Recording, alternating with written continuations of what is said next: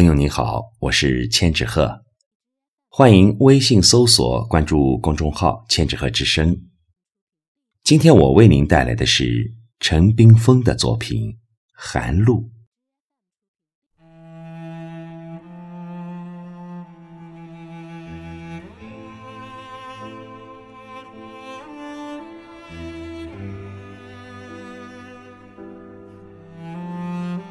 是不是到时候了？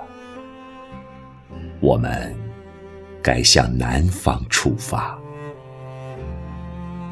天空出现我们的阵型，一会儿是一，一会儿是人。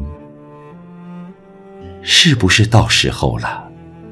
我们该去海边看。好多好多的鸟，在贝壳上印下它们的羽毛，是不是该绽放了？一年里最黄的颜色，菊花的苦味弥漫。我想寻陶渊明，喝上一壶。是不是再加件秋衣，预防那渐进的寒意？